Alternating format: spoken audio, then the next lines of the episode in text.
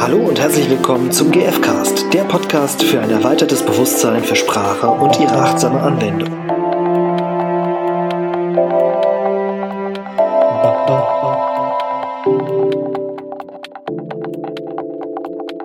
Hallo und herzlich willkommen im GFcast. der Podcast mit Stefan und Irina.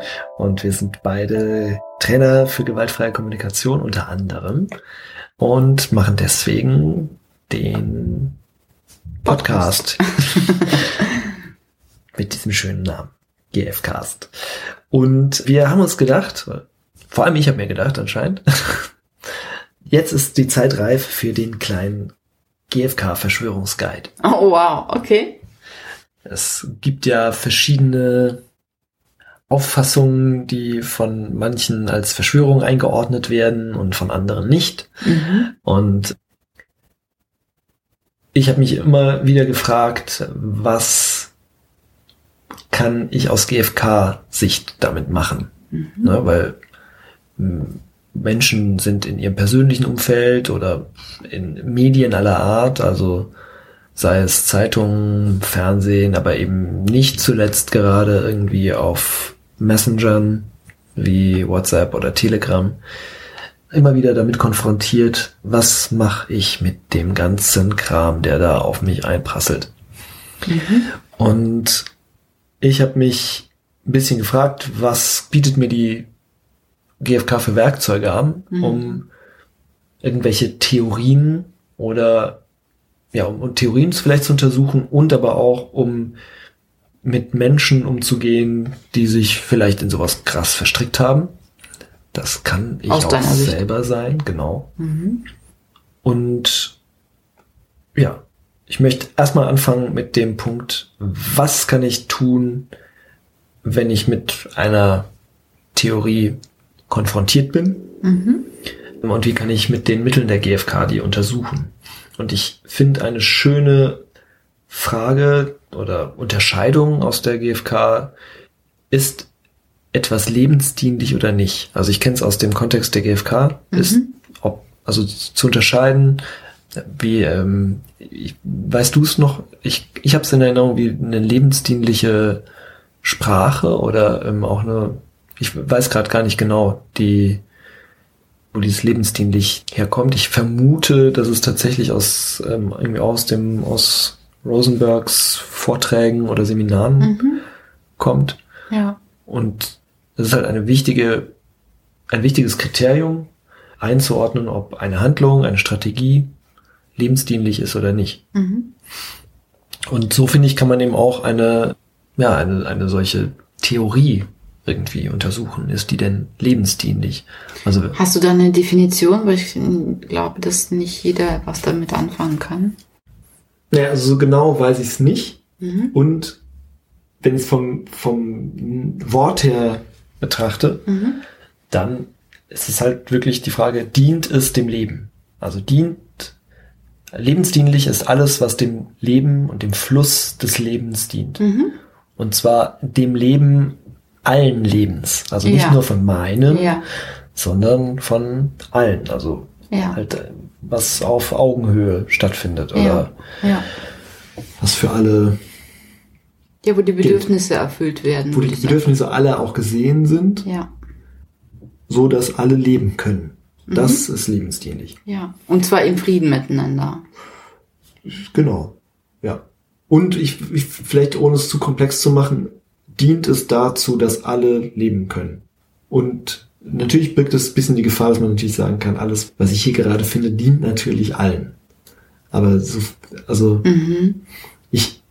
Je nachdem, aus welcher Perspektive man das quasi genau. betrachtet, ne? Und meine Beobachtung ist, wenn ich mit solchen, wenn ich mit bestimmten Theorien irgendwie konfrontiert bin, mhm. wenn ich mich frage, okay, dient das, ist das wirklich eine Lebens, ein lebensdienlicher Gedanke, zu denken, dass alle Politiker böse sind. Mhm. Und oder die Welt ist ganz schlecht. Also da, da am Ende steht, steht es ja darunter, genau. Mhm. Am Ende habe ich den Eindruck, dass da ganz viel steht, genau, die Welt ist schlecht. Mhm. Und vor allem die anderen sind schlecht. Mhm, Die ja. anderen, die Sind nicht Feinde. genau diese Auffassung hier gerade vertreten, die sind schlecht, Mhm. würde ich sagen, okay, ist wahrscheinlich nicht lebensdienlich. Mhm. Ich würde es gerne nochmal näher beleuchten, weil ich glaube, dass manche wirklich, also das Wort nicht so geläufig ist und mh, weil ich das tatsächlich auch gefragt wurde mal in der, weil ich das eben auch, für mich ist es schon, schon völlig normal, dass ich das Wort benutzte, benutze. Und in der Einführung wurde genau das eben gefragt, was bedeutet lebensdienlich? Mhm. Und wenn ich eben bestimmte Strategien anwende, um meine Bedürfnisse zu erfüllen, ist für mich einfach immer wieder die Frage, schade ich eben je- jemand anderen damit? Und das, das ist für mich so eine Frage, wo mir klar wird, ist es eben lebensdienlich oder nicht? Ne? Dann nehme ich eben andere und die Bedürfnisse anderer eben auch mit in meine Entscheidung hinein, bevor ich etwas tue. Mhm. Das mache ich persönlich so. Ist auf jeden Fall ja eine auch Eine eine, Möglichkeit. auch eine Möglichkeit, Mhm. ja.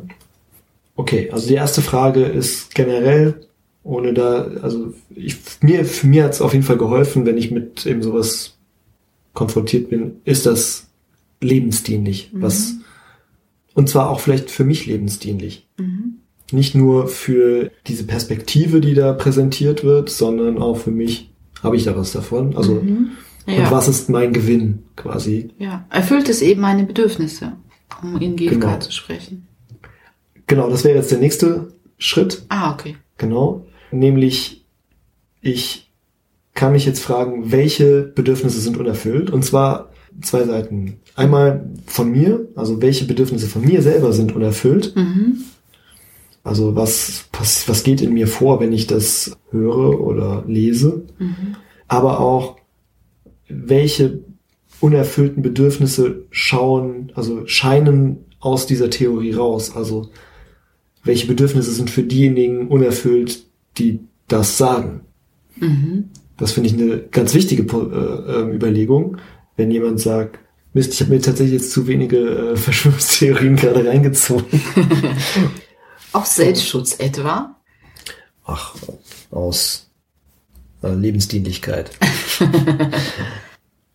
Aber ne, wenn, wenn ich, wenn ich mit einer, mit einer Auffassung konfrontiert bin, von jemandem, der ich überhaupt nicht zustimme, oder vielleicht der ich besonders zustimme, aber einfach, wenn die, in dieser Welt von dieser Theorie, die dient ja auch Bedürfnissen, die dient Mhm, oft, keine ja. Ahnung, zum Beispiel Freiheit und das anzuschauen. Mhm. Und aber mit welchen Mitteln, mit welchen Strategien Mhm. soll dieses Bedürfnis in dieser Theorie ja erfüllt werden? Das ist oft halt irgendwie mit irgendeiner Art von Kampf gegen Mhm. Mit Waffen auch? die zu sein, ja, oder ja, genau. Mhm. Und die aber auch nochmal zu sehen, welche, ja, welche Bedürfnisse sind da denn unerfüllt und das mal aus der Perspektive zu sehen, dass auch wenn ich Sachen bescheuert finde vielleicht, das sind Menschen, die glauben das, weil da ein wichtiges Bedürfnis ist. Mhm.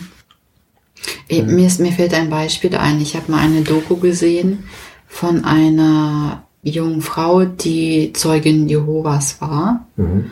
Und ihre Mutter, ich hoffe, ich kriege das nochmal zusammen, weil es ist schon lange her, dass ich es gesehen habe. Finde find es aber sehr, sehr passend, weil diese Mutter hat, also das ist ja sehr verpönt quasi, da auszusteigen, weil es ja wie ein Verrat ist quasi der Familie gegenüber und in der Gemeinde eben, in der sie leben. Und diese junge Frau hat's gemacht und die Mutter hat sie an den Haaren gezogen und durch die Wohnung geschleift, weil das für sie eben so schmerzhaft war, dass ihre, ihre eigene Tochter, ich sag mal in, in, in bewertenden Worten, ihr so in den Rücken fällt, ja, Mhm. und sie verrät, dass ich kann mir vorstellen, dass das genau die Gedanken waren in dieser Mutter, weil ich mich frage, wie kann denn eine liebende Mutter ihr Kind so behandeln, ja, weil von außen gesehen finde ich das absolut tragisch, ja. Und für, für die, also um bei der Mutter jetzt nochmal zu bleiben, glaube ich, geht's eher um Loyalität, um äh, auch Gemeinschaft leben, um, um eine Gemeinsamkeit, indem man ne, eine. Um Vertrauen oder so. Genau, indem man eine, also die gleiche Religion quasi vertritt und das gemeinsam auslebt. Und da glaube ich wirklich, dass Gemeinschaft da ein großer Punkt ist. Und die Tochter hat sich eben, weil sie sich damit beschäftigt hat, hat sich eben äh, entschieden, dass sie da austritt. Und da sehe ich äh, das Bedürfnis nach Selbstbestimmung zum Beispiel und nach Freiheit, nach, nach sich ausprobieren und äh, ja, ihr Leben so gestalten, wie sie es eben gerne hätte. Und ohne dass da jemand eben Vorschriften macht, wie sie es zu, zu tun hat. Ne? Und wenn ich das bei beiden sehe, dann, dann kann ich beides würdigen. Ja, die haben auf beiden Seiten sind Bedürfnisse da. Und sobald dabei einer anfängt, ähm, quasi die, die Strategie, die jemand nutzt, um sich die Bedürfnisse zu erfüllen, zu bewerten und zu verurteilen, dann entsteht Gewalt. Ne? Und mhm. so erkläre ich mir das, dass die Mutter dann eben die Tochter da durch die Wohnung geschliffen hat. Und das ist genau halt die Frage so, ja, welche, welche Bedürfnisse stecken hinter Gewalt? Mhm. Ja. Oder welche, ja genau, ja, ja. Mhm. Genau, wo Gewalt eine Strategie ist oder ja, sowas. genau, ja. Ja. Also das sind die beiden Sachen, also zu den Bedürfnissen, also was, was für Bedürfnisse sind bei mir unerfüllt und die auch mal anzuschauen, ne? Also vielleicht mhm wenn ich da in eine Resonanz gehe, so vielleicht geht's dann da um Gerechtigkeit. Mhm. Wo ich merke, ah krass, ja, wenn ich das lese, dann ist für mich Gerechtigkeit unerfüllt. Und zwar entweder, weil ich dem zustimme, was da drin steht, mhm. oder weil ich dem widerspreche. Mhm. Ja, aber das auch anzuschauen. So, welches Bedürfnis wird da wachgekitzelt? Mhm. Und, und manchmal, wenn ich wütend bin über das, was da steht, oder propagiert wird, auch das Bedürfnis anzuschauen. Mhm. So, wonach ist mir vielleicht nach, ich sage jetzt mal, das Bedürfnis vielleicht sogar einfach Frieden oder sowas, ne? Mhm. Oder halt Verständigung, Verständnis. Dass das nicht erfüllt ist, wenn ich das lese, weil ich merke, dass irgendwie die Gedanken, die da in sowas drin stecken, in so einer Theorie, nicht zu Verständnis führen. Mhm, und ja. nicht von Verständnis, Verständnis und Verständigung geprägt sind oder sowas. Mhm. Und auch nicht darauf abzuzielen scheinen, sondern darauf Recht zu haben, zum Beispiel. Oder eine bestimmte, ja, dass andere schuld sind. Das ist jetzt schon ein bisschen der, der nächste Punkt, nämlich die Frage, wenn ich mit so einer, mit so einer Theorie konfrontiert bin, will ich Recht haben? Oder will jemand anderes Recht haben? Es kann ja auch sein, dass ich da sehe, ja. ah, da will jemand einfach Recht haben. Ja. Und sich durchsetzen. Und sich durchsetzen. Und auch da ist spannend, was ist praktisch die, das Bedürfnis dahinter, ja. Recht zu haben. Mhm. Sowohl bei mir als auch bei dem anderen. Mhm. Könnte Selbstwirksamkeit sein oder ja. auch sich selbst spüren zum Beispiel. Oder Einfluss oder Wertschätzung. Haben. Wertschätzung oder gesehen sein mit, mit der aktuell schweren Situation, mhm. die es für einen bedeutet. Mhm. Oder ja, eben Selbst, Selbstbestimmung, mhm. vielleicht auch irgendwie einfach Leichtigkeit und Freude. So, das, mhm. das sind alles Bedürfnisse, die dahinter stecken können, wenn ich Recht haben will oder wenn jemand anderes Recht haben will. Mhm. Ja. Und ich glaube, gekoppelt eben mit dieser Überzeugung von, dass ich die richtige Strategie habe, um ja. es zu, umzusetzen genau. quasi. Ja, ja. Und, und, und, ich weiß, wie es anders geht. Oder ich habe die richtige Strategie, ja. Mhm. Ja. Und der nächste Punkt ist die Frage, um eben eine Theorie zu untersuchen, die Gefühle. Also welche Gefühle werden überhaupt erzeugt? Mhm. Was, was fühle ich, wenn, und zwar wirklich, ne? Und manchmal ist es zuerst eine Wut oder eine Angst. Angst spielt ja eine große Rolle. Mhm. Und ich möchte auch mal einladen, dahin zu schauen, so zu, zu, der, zu der Traurigkeit. Mhm. Also wie, einfach zu, zu merken, also weil oft hinter der Wut oder auch hinter der Angst auch es eine traurige Ebene geben kann, so, mhm. ah, das ist nicht, das, was mir da so wichtig ist, das ist nicht erfüllt. Und genau, also welche Gefühle werden erzeugt und durch welche Worte auch. Also welche Worte machen, triggern mich, mit denen diese Gefühle hochkommen. Mhm. Also, mir fällt jetzt gerade nicht, äh, also so, keine, zum Beispiel Marionetten. Ne? Das ist ja irgendwie was, was, ich hatte letztens, gab es so einen lustigen Generator für so, ich nenne es mal Verschwörungsheadlines, die ja oft nach einem ähnlichen Schema funktionieren. Und da tauchen bestimmte Worte auf. Also zum Beispiel Worte wie Desinformation mhm. oder Elite oder die Elite kapert deine Familie, deine Stadt, dein Land oder mhm, ja. ähm, und jedes einzelne dieser Worte trägt zu dem Gefühl bei mhm. und sich darüber bewusst zu werden, ja. Dass diese Worte einfach Gefühle erzeugen. Ja. Also wenn ich von einer Desinformation rede, dann ist es was anderes, als wenn ich von einer Information rede, der ich nicht zustimme. Ja, ja, ja, ja. Ja, und da, da wirklich drauf achten, auf durch welche Worte entstehen Gefühle. Und das benutzen alle in unterschiedlichem Maße. Und mhm. natürlich gibt's eben auch Nuancen. Also es gibt dann das, wo Covidioten zum Beispiel, das ist auch ein Urteil und das erzeugt auch ein Gefühl. Mhm. Und zwar, ich würde jetzt sagen Wut und ich vermute auch auf beiden Seiten. Mhm. Ne, das ist, hat jetzt nicht exakt was mit einer, mit, äh, mit einer Verschwörungstheorie zu tun und gehört irgendwo dazu, weil ja. eben durch diese Worte Gefühle erzeugt werden. Ja. Und da wieder die und Lagerbildung auch, ne? So. Genau. Wozu möchte ich gehören eben? Ja. Mhm. Damit kommen wir noch zu dem, zum letzten Punkt, um ähm, eine Theorie zu untersuchen, nämlich das Dramadreieck. Das ist eigentlich eine eigene Folge. Das ist ein Modell aus der, ich glaube, aus der Transaktionsanalyse, Transaktionsanalyse genau. Mhm. Weißt du von wem? Nee. Das müsste ich, boah, ich, dieser, naja, wir, wir gucken es nach und äh, schreiben es nochmal drunter. Vielleicht fällt es mir auch gleich nochmal ein. Im Prinzip ist das Drama-Dreieck einfach ein, da, da, da gibt es drei Rollen und es stammt von Stephen Cartman. Ich habe jetzt kurz nachgeschaut, ich wollte es unbedingt wissen. Aber ich habe es mir mit jemand anderem gemerkt. Egal.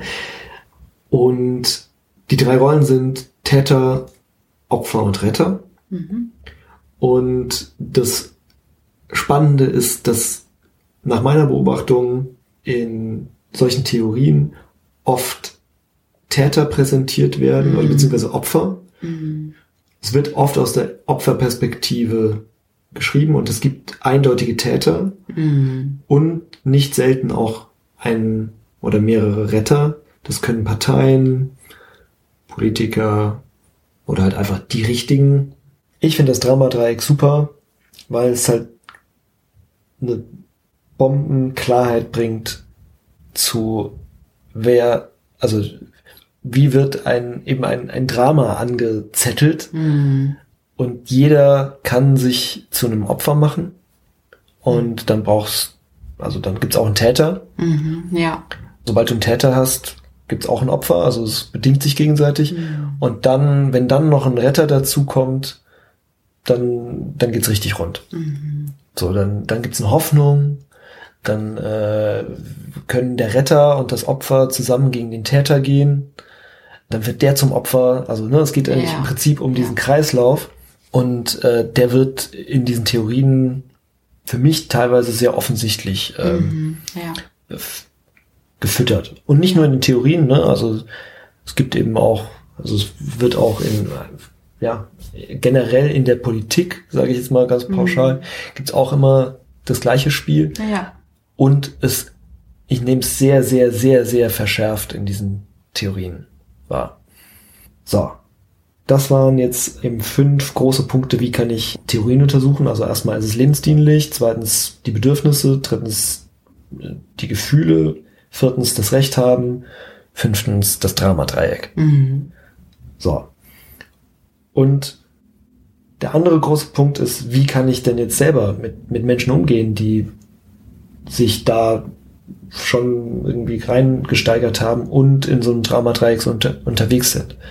Und einen ungefragt mit Sachen bombardieren. Ja.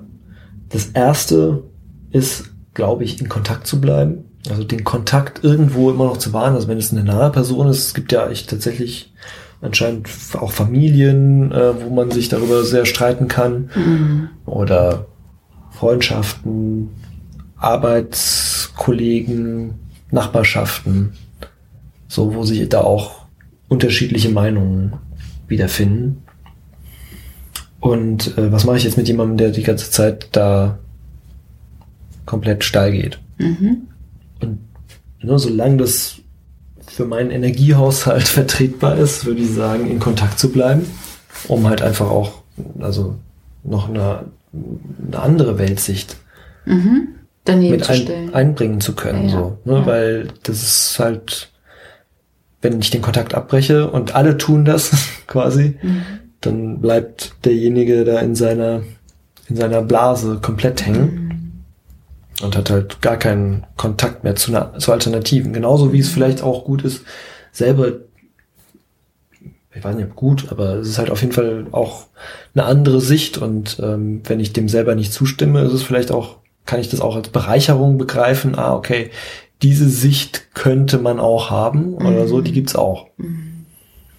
Ja, und da kann viel äh, Verständnis auch für die andere Seite entstehen, indem einfach so eine Neugierde quasi, ja, der, der Neugier ein Raum gelassen wird, um zu den anderen en- einfach kennenlernen zu wollen und Ja, genau. verstehen zu wollen. Wie kommt er denn zu so einer Auffassung? Und genau, welche Bedürfnisse sind bei dem vielleicht nicht erfüllt? Ja. gerade. Und das auch eben mit einer, ich sage jetzt mal, wohlwollenden Neugier zu betrachten. War, wa- warum jemand im sowas einen Glauben schenkt, damit, ja, damit sich was Wichtiges für den erfüllt. Mhm. Und nicht eben zu, ja, komplett zu verurteilen als Spinner oder was auch immer. Sondern wirklich mit der Interesse zu begegnen. Ja. Weil ich glaube, dass da wirklich dann Verwandlung stattfinden kann. Wenn jemand wirklich merkt, da ist jemand wirklich offen und wahrscheinlich wird es auch eine gewisse Zeit dauern, je nachdem, wie verfahren jemand quasi oder wie, wie fest jemand an die Theorie eben glaubt ne, und wie viel derjenige auch identifiziert ist mit diesem System. Ähm, kann es, glaube ich, schon auch länger dauern. Und ich glaube, dass ein Ausstieg tatsächlich dann möglich ist, wenn so eine Person jemanden hat, die offen eben in den Austausch geht und wo man zusammenschaut, ah, okay, vielleicht kann ich selbst auch was dazu lernen. Nicht? Das heißt ja nicht, dass ich wiederum das besser weiß, sondern einfach in den Austausch zu gehen. Genau, also ich, ich würde jetzt aus der Sicht so von GfK auch nochmal sagen, praktisch die Bedürfnisse hinter den Geschichten zu hören. Mm, und zwar ja. in Bezug auf den Menschen, also welche Bedürfnisse erfüllt das für den Menschen und worum geht es demjenigen, aber auch wie fühlt er sich Mm, in diesem Ganzen und dann vielleicht auch mehr auf die Gefühle auch da rein, also nachzufragen. mhm, So, wie fühlst du dich denn, wenn du das liest? Und wie fühlst du dich mit, mit all dem?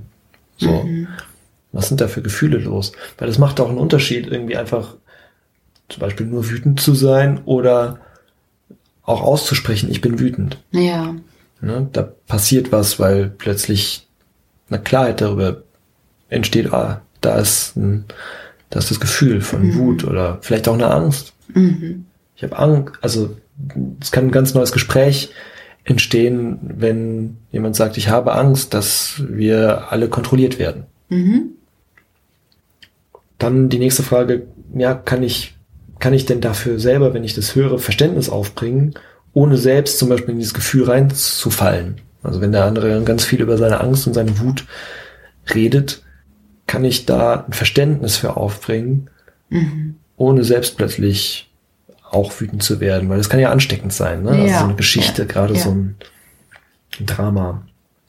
Und das hat wahrscheinlich damit zu tun, also kann ich denn mir trotzdem diese wahrscheinlich sehr traurige Welt anschauen.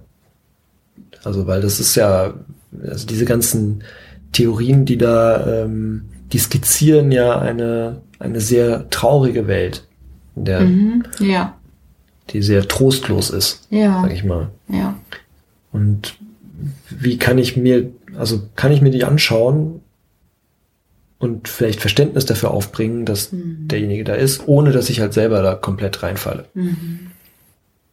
Ja, und wenn ich das irgendwie gemacht habe, dann ist es auch nochmal wichtig hier zum Punkt Dramadreieck. Das wäre der nächste Punkt. Also verabschiede dich davon, die andere Person verändern zu wollen. Du bist nicht der Retter. Man kannst du auch nicht, kannst du auch nicht sein. Es geht halt wirklich nur darum, wie in Kontakt zu bleiben und sich diese Welt anzuschauen. Als Dann Beobachter einfach. Als Beobachter und auch sich, ja, also wie erstmal zu akzeptieren, okay, das ist jetzt im Moment die Welt von demjenigen, der wird wahrscheinlich sich nicht unter Umständen von dir bekehren lassen Mhm. zu einer anderen Sicht, Mhm. weil die gerade für ihn sehr viel Sinn macht. Mhm. Ja, und da empathisch dabei zu sein, ohne sympathisch quasi der Retter sein zu wollen Mhm. oder der Lehrer oder was auch immer. Ja. Ja. Und das ist, glaube ich, eine große Schwierigkeit in der Situation. Ja. Weil, Also auch da sich zu fragen, mit welcher Intention gehe ich denn in dieses Gespräch zum Beispiel? falls ich hier, genau, wenn ich das Oder Gespräch in den suche. Kontakt. Ja. Möchte ich eben der Retter sein? Möchte ich bekehren? Oder bin ich einfach interessiert in der Person, weil ich die Person verstehen möchte? Und ich glaube halt wirklich, dass wenn jemand irgendwie da unterwegs ist, dann komme ich nirgendwo hin, wenn ich versuche, denjenigen zu bekehren. Also es wird sich wahrscheinlich eher verhärten. Genau.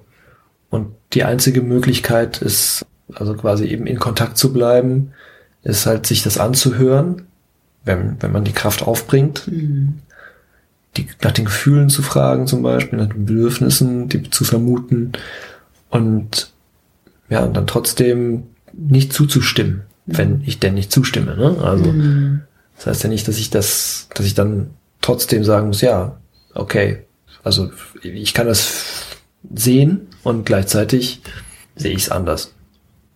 Und das wäre eben eine Möglichkeit, wie eine andere Weltsicht anzubieten. Ne, Das heißt nicht, ich doziere dir jetzt, wie es wirklich ist, Ja. sondern ich sehe es anders. Ja. Und das ebenbürtig eben daneben zu stellen einfach. Ja. Genau. Und wenn das halt, das wäre jetzt der letzte Punkt, wenn, wie ich mit, so- mit so Menschen umgehen kann, wenn das alles zu anstrengend ist, dann gegen, gegebenenfalls bewusst halt den Kontakt abzubrechen oder zu pausieren und gesunde Grenzen zu setzen, also auch genau zu wissen, okay, das höre ich mir jetzt an oder so lange höre ich es mir an und jetzt möchte ich über was anderes sprechen oder irgendwie das auch klar zu haben, wo ist meine, meine persönliche Grenze. Und für sich dann auch einzustehen, quasi, und das offen zu kommunizieren. Ja. Und mir auch so ein bisschen wie eine, also das ist generell was für einen selber, dass ich mir selber, dass ich selber Verantwortung für die Quellen übernehme, mit denen ich mich informiere. Also wenn nur weil mir jemand was auf einem Messenger schickt oder ich das auf alternativen Medien oder auch in offiziellen Medien oder wo auch immer lese, dann heißt das noch nicht genau, dass, dass ich das irgendwie glauben muss oder so. Und dann ist eben die spannende Frage, übernehme ich denn Verantwortung für die Quellen, aus denen ich mich informiere und worüber ich mich dann auch unterhalten möchte? Also worüber möchte ich mit der Person in Kontakt sein und schaue ich mir zum Beispiel irgendwie ein Video nur der Person zuliebe an? Oder eben nicht. Ich habe auch die Möglichkeit zu sagen, ich habe gesehen, du hast mir das geschickt und das ist nichts, was ich gerade geschickt bekommen möchte, Mhm, ja. weil mir ist, ja, mir ist es halt wichtig, meine eigenen, also selber meine Informationen auszuwählen. Mhm. Und dem vertraue ich nicht zum Beispiel. Mhm. Ja. Und sehr bewusst eben auch äh, Nachrichten zu konsumieren. Ja. und da irgendwie einfach auch mit sich selber achtsam zu sein. So, was, was möchte ich denn generell überhaupt konsumieren? Mhm. Hm. So. Also das waren die, die verschiedenen Punkte zu einem ähm, umfangreichen Thema. Mhm. Ja. Wo die Übungen quasi schon involviert waren. Wo die Übungen, äh, genau, im Prinzip mit drin sind. Also da nochmal wirklich zu gucken. Es gibt ja äh, immer wieder Gelegenheiten, sich damit auseinanderzusetzen.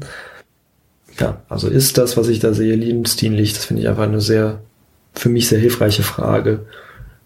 Und ja, welche, wie schaut es mit den Bedürfnissen und Gefühlen aus? Das finde ich auch sehr hilfreich, da nochmal drauf zu gucken, wenn ich mit sowas konfrontiert bin. Überhaupt mit Nachrichten, vielleicht generell sogar. Mhm. Ja. Und auch nach dieser Folge könnt ihr für euch einfach schauen, wie geht's euch damit, mit all dem, was ihr gehört habt. Ist das eure Wahrheit? Ist das stimmig für euch? Seht ihr etwas anders?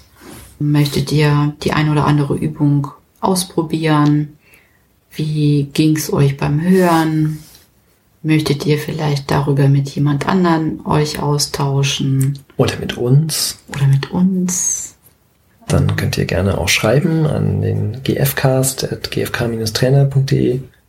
Ja, und ja, ich hoffe, dass irgendwie dieses, dass das ein bisschen hilft, auch mit der GfK dieses sehr diffuse und schwierige Thema noch greifbarer zu machen und vielleicht einen leichteren Umgang damit zu finden und vielleicht einen konstruktiven auch. Und einen bewussten. Und vor allem einen bewussten, ja. Mhm. Sich nicht in diesem, vielleicht in irgendwie einer Emotionsladung zu verirren. Mhm. ja. Sondern mit Klarheit durchs Leben zu gehen. Ja, genau. Dann vielen Dank und bis bald. Bis bald. Tschüss.